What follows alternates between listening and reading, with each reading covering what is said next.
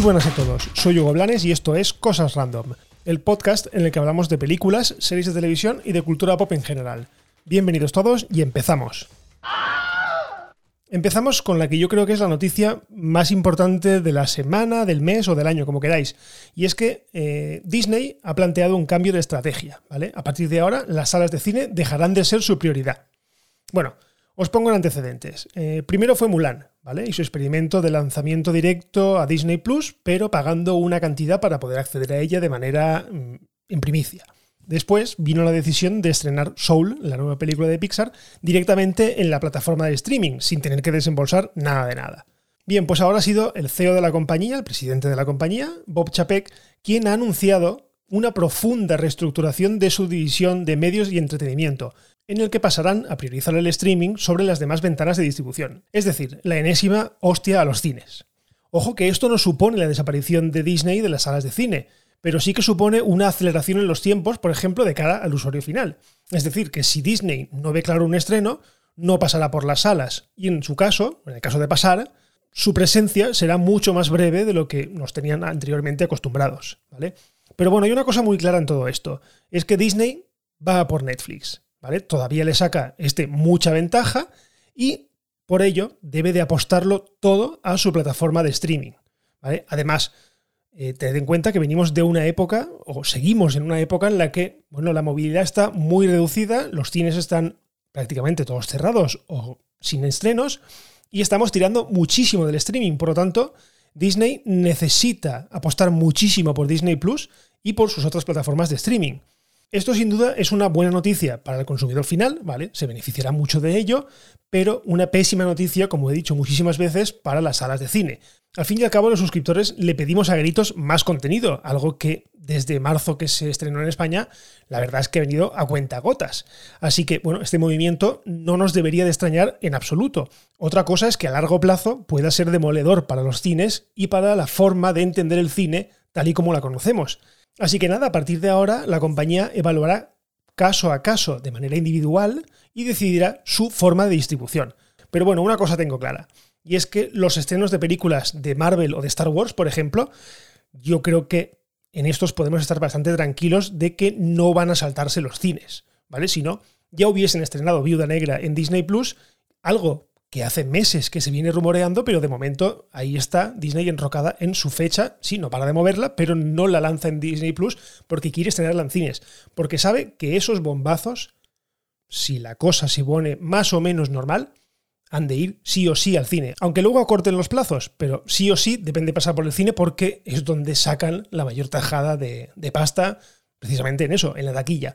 Pero bueno, este movimiento la verdad es que a mí no me extraña. Eh, Disney necesita como el comer, como os lo he dicho, necesita como el comer contenido, necesita que la gente no se le vaya, ¿vale? Porque, bueno, mucha gente hemos pagado un año entero, ese año entero se acabará en marzo del año que viene, y de momento, pues la verdad es que muy poca cosa, ha habido muy poca cosa. Sí que es verdad que hay un montón de fondo de armario que tiene Disney porque es tremendo su catálogo, pero lo que son cosas nuevas, van llegando muy poco a poco. Así que bueno, este giro, esta reorientación hacia el streaming, la verdad es que no me sorprende. Y más teniendo en cuenta que, no sé si os acordaréis, pero hace bastantes episodios, bastantes además, eh, os comenté que la principal fuente de ingresos de Disney eran los parques temáticos. parques que o están cerrados o están a medio gas si llega. Así que, evidentemente, Disney está palmando pasta a cantidades industriales. Por lo tanto, necesita suscriptores, necesita una fuente de ingresos que no sea los parques temáticos ni los cines. Y por lo tanto, ¿dónde está eso? En sus servicios de streaming. ¿Y qué necesita para ello? Nutrirlos. Así que, bueno, este movimiento es muy polémico y es muy importante, ojo, porque estamos hablando de la mayor compañía de entretenimiento del mundo, ni más ni menos. Así que, bueno, veremos en qué queda todo esto. Y seguimos con una buena noticia porque hace algunos episodios os hablé de la maravillosa serie llamada Ted Lasso y que estaba disponible ya completa en Apple TV Plus. Bien, pues hoy hemos sabido que la plataforma ha decidido darle no una segunda temporada, sino también una tercera temporada. Tal es la confianza de Apple en la historia de este peculiar entrenador de fútbol que se ha atrevido a concederle dos temporadas más del tirón. Ha sido Bill Lawrence, productor de la serie, quien se ha encargado de confirmar la noticia vía Twitter al ser preguntado por si la serie estaba renovada o no, porque hasta ahora no teníamos noticias, teniendo en cuenta que la acabó el viernes pasado. Así que podemos estar muy contentos porque tendremos más episodios de esta gran serie que tan buen rollo da.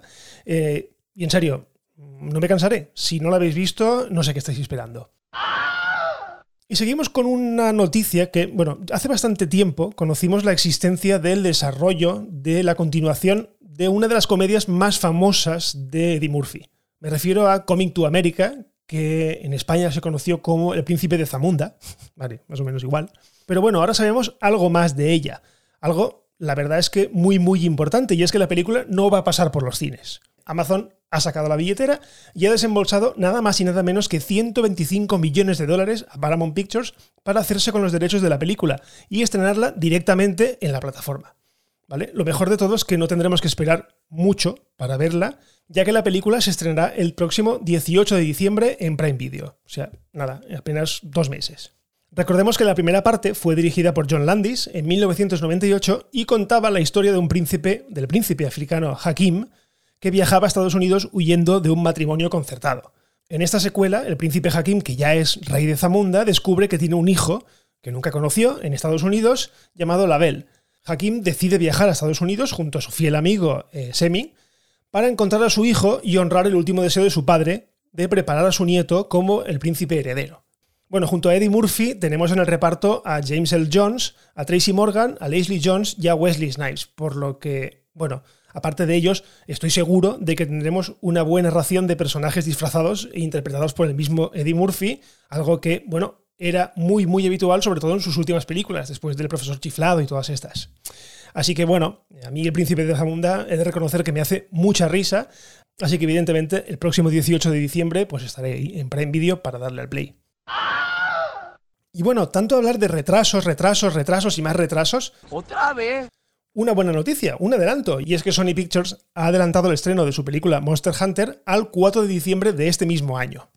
Bueno, todavía hay una esperanza, hay un rayo de esperanza para las salas, y es que de la esperada adaptación del popular videojuego, lo último que sabíamos es que Sony la había retrasado hasta abril de 2021.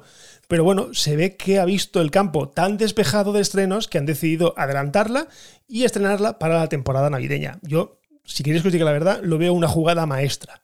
Bueno, para quien oiga eso de Monster Hunter y no le suene de nada, os diré que se trata de una de las sagas de videojuegos más importantes y famosas de los últimos años, en las que, bueno, manejas a un cazador de monstruos y tienes que ir, pues, mejorando y cazando bestias. En este caso he visto el tráiler, parece que se aleja un poco de la temática original del videojuego y la trae a la época actual, pese que parece que hay algún tipo de viaje interdimensional o vete, o a saber qué. La película, por cierto, está dirigida por Paul W.S. Anderson, todo un especialista en este tipo de películas, gracias a ser el director de creo que casi todas las películas de la saga de Resident Evil.